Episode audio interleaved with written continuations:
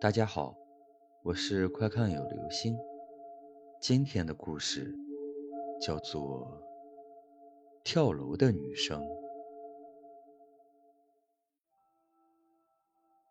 我们寝室的风遭遇交通事故，不幸英年早逝了。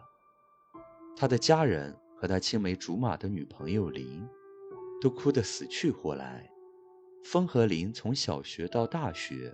都是在同一个学校，彼此感情很微妙。林的感情又极其脆弱。听他的室友说，有几次他在寝室里想吞安眠药、跳楼或跑到学校旁边投河，幸好总是发现的及时。我们几个身为风的铁哥们儿，自然也很关心他的事，尤其是我，我和林之间还有层亲戚关系，他曾祖父。是我祖父的同父异母兄弟，所以论辈分，她还是我的侄女。虽然我只比她大几个月，我没敢对家里人说林这些天发生的事。幸好他的室友们也没让老师知道，否则不免又会让家里知道，还免不了两顿严厉的思想教育。他哪里受得了？但我在学校特别关照这个令人担心的侄女。风死后这些天，林一直魂不守舍，悲痛欲绝。上次我和几个室友在去网吧的路上，看见林在河边失魂落魄的漫步，赶紧跑上去将他稳住，才没让他跳河。当时我吓出了一身冷汗。后来为了防止他从宿舍楼往楼下跳，我再三提醒他的室友，在宿舍时时时刻刻跟在他身边。就是他去厕所也最好陪着，但我还是有些不放心。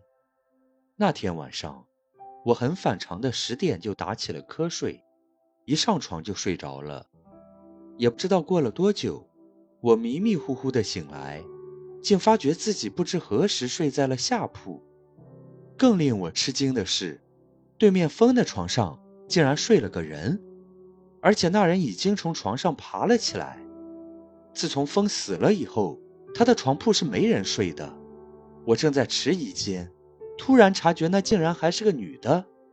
更让我吃惊的是，她是林。通过从走廊里透进来的灯光，我清楚地认出了她的脸。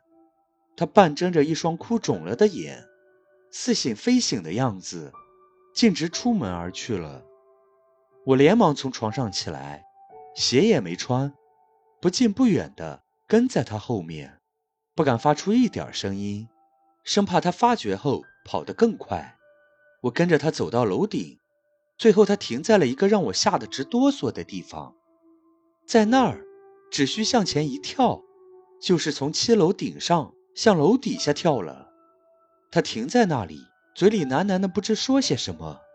随着阵阵凉风吹来，他洁白的睡裙被吹起，看上去摇摇欲坠。我的心都提到了嗓子眼儿了，我屏住呼吸，迅速的而又悄悄地接近他。不一会儿，当我刚到他身后一只手臂距离时，他刹那间就跳了出去。我一下子跳过去，以迅雷不及掩耳之势抓住了他的手，但是他跳下去的冲量太大了，我脚下一滑，竟然也跟着掉了下去。我心里咯噔一下。当我再次睁开眼睛时，发觉自己躺在床上，天已经亮了。我看了下身边的钟，才五点而已。再看看风的床，空的。又发现自己还是睡在上铺，刚才也许是个梦吧。我去吃早饭时，路过林的宿舍楼，看到那里围了一群人，出事了。千万不要是林啊！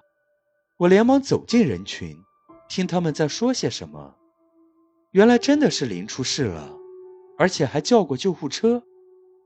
听那几个声称是目击者的宿舍管理员说，半夜里他们几个被一个男生的声音叫醒。当他们刚出门看是哪个男生闯进女生宿舍时，竟看见两个女生先后走了上来，而且看样子是要往楼顶去。两个女生都是半睁半闭着眼睛，昏昏沉沉的样子，像是在梦游。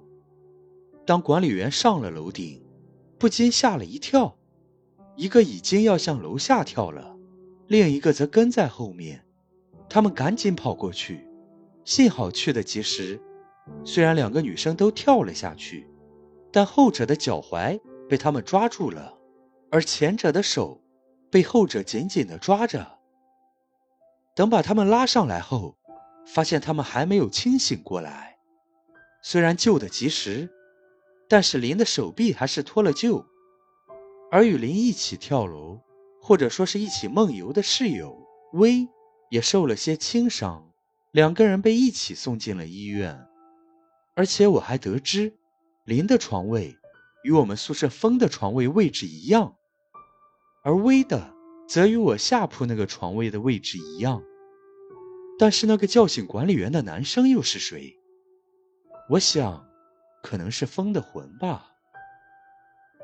周末我去医院看望林，他的手伤的较重，情绪也不稳定，所以要观察住院几天。我到那时，没想到威已经坐在他的床边了。他看上去只是磕破了头。我十分感激他及时抓住了林的手，但他却总是说，他真的根本不知道自己当时做过些什么。当我们谈到他的伤时，他笑着抱怨道：“我还有一处暗伤呢，当时我竟没穿鞋，脚底被碎玻璃割伤了。”流了好多的血，到现在还疼呢。好了，这就是今天的故事，跳楼的女生。